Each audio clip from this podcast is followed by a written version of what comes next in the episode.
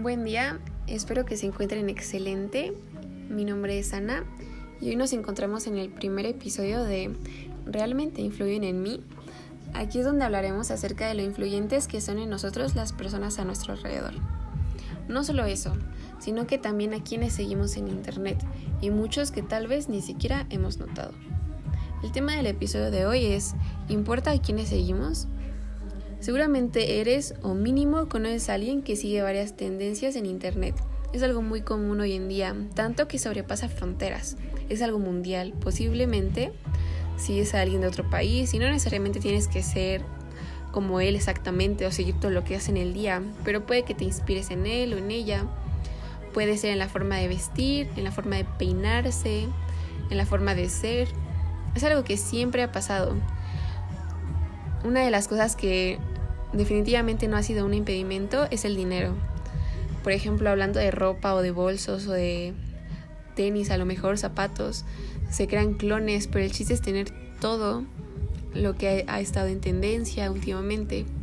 La manera en la que las personas pueden influenciar a casi la misma cantidad que tiene un país es increíble.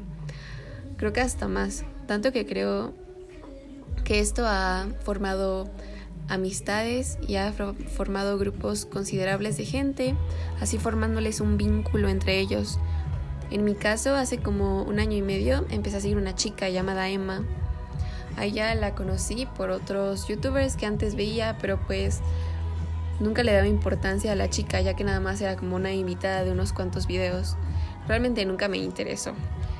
Pero ya es gracias a esta pandemia mundial, este la he empezado a seguir, la he empezado a ver, empecé a ver sus videos en YouTube y mm, me di cuenta que en casi todas sus plataformas tenía más de 10 millones de seguidores.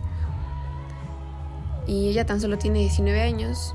Me di cuenta del alcance que ella tenía gracias a que estaba viendo un TikTok y este y era de un chico hablando de ella, de lo que ella iba a ponerse este verano y ese video tenía muchas vistas y muchos likes, más de un millón de likes sí tenía ese video y creo que hasta comentaban más personas en los videos como de que ella no, ni siquiera sabe el alcance tan grande que tiene en nosotros.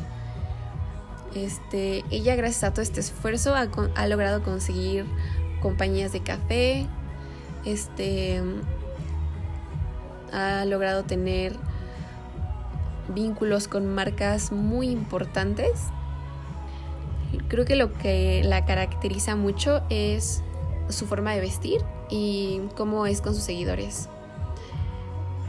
En su Instagram podemos ver su lado creativo, hablando de sus atuendos, de los fondos de sus fotos, sus accesorios, en general todo su estilo. En cambio en el lado de YouTube es algo realmente increíble porque es muy transparente con sus seguidores. Normalmente hace vlogs de su día entero y son subidos cada semana. Emma no acabó sus estudios ya que el gran proyecto de ser una figura de internet ocupó todo su tiempo, pero pues es algo que realmente le ha ayudado a conseguir cosas muy grandes y creo que no se arrepiente. Es lo que yo creo, pero siempre puede ser diferente. Y de hecho ella antes solía ser una porrista, algo que ha dicho abiertamente y que lo extraña mucho. Ha logrado ser la figura de grandes marcas, como ya lo habíamos comentado, marcas como Louis Vuitton y muchas más. Para recordar lo increíble que es, ella a sus cortos 19 años, a comparación de otras figuras de internet, no intenta aparentar una vida perfecta.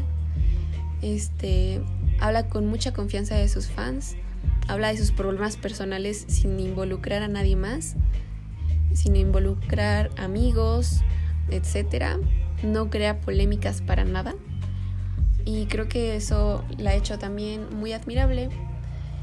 Es, ella, como ya hemos dicho, no se muestra como otras figuras, como una vida perfecta. Creo que eso la ayuda a tener un vínculo más grande con seguidores y a que ellos también no se sientan presionados por tener esa vida perfecta que a lo mejor siempre muestra en internet.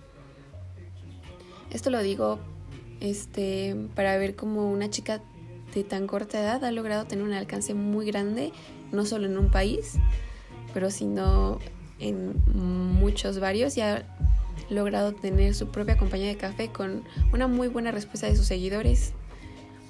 Mm, la verdad no sé si yo quisiera llevar esta carga en mi vida, porque siento que es algo que conlleva mucha presión. Tienes de cuidar muy bien los pasos que des. Pero espero que hayan disfrutado de este primer episodio de mi nuevo podcast. Este, me gustó mucho platicar acerca de algo grande que hemos estado viviendo y a lo mejor ni siquiera te habías dado cuenta de alguno de estos aspectos, de cómo a lo mejor algo que no a lo mejor creías que lo hacías por tu voluntad o por cuenta propia, a lo mejor lo sacaste solo de un video y lo y lo llevaste a una cosa enorme junto a muchas personas más.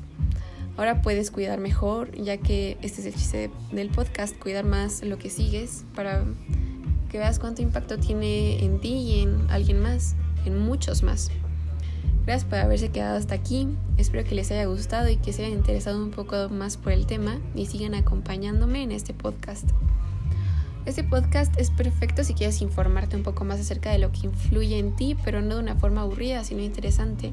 Una manera de que no te sientas forzado o forzada, que conozcas un poco más y algo que puedes ser y realices todos los días.